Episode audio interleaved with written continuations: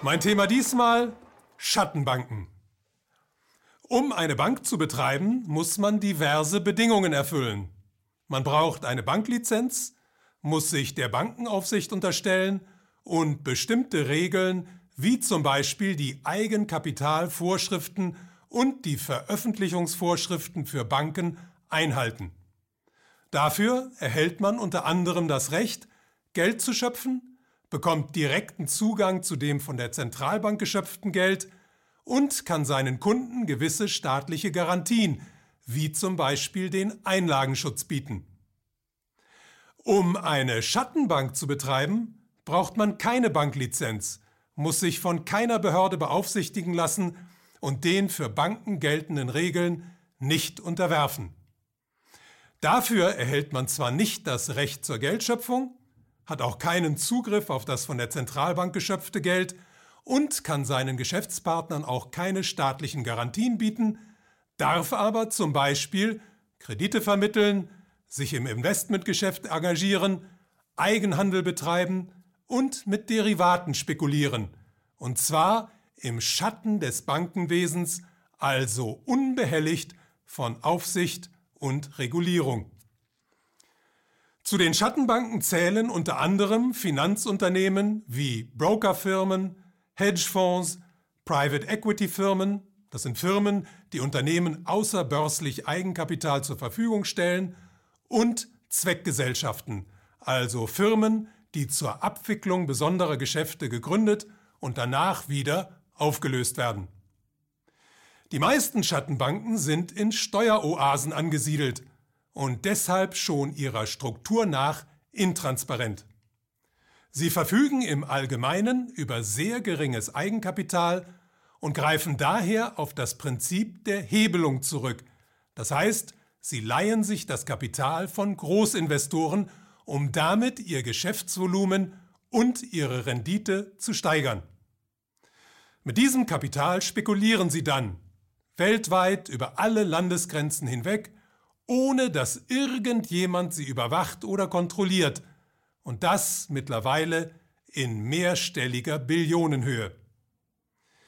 Die Aktivitäten der Schattenbanken haben in den vergangenen drei Jahrzehnten explosionsartig zugenommen.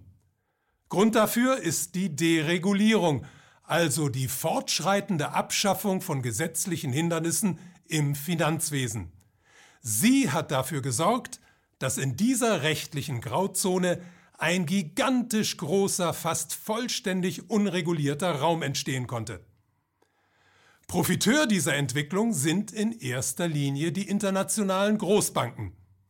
Sie haben die neuen Regelungen nämlich genutzt, um mit ihrer Hilfe all die Geschäfte abzuwickeln, die ihnen eigentlich untersagt sind.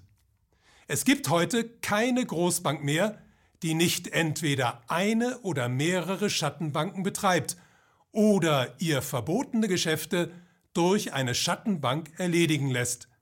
Umgekehrt sind Schattenbanken häufig Großaktionäre regulärer Banken.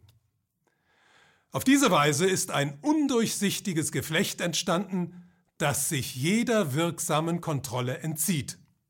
Stresstests für Großbanken haben angesichts dieser Verflechtung keinerlei Aussagekraft und dienen im Grunde nur dazu, die ahnungslose Bevölkerung von einer Gefahr abzulenken, die durch das Schattenbankenwesen entstanden ist und die uns alle existenziell bedroht, die globale Schuldenlawine.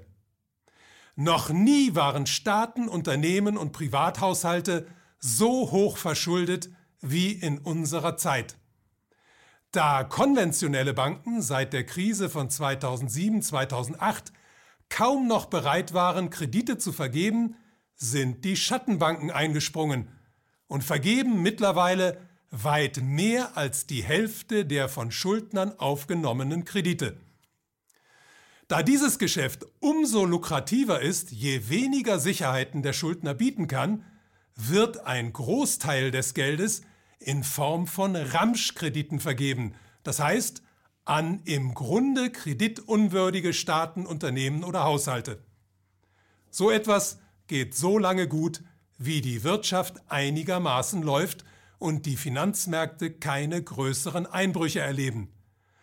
Kommt es aber zu einer Rezession, also einem kräftigen Wirtschaftsrückgang, oder zu einem Einbruch an den Börsen, dann ändert sich das Bild.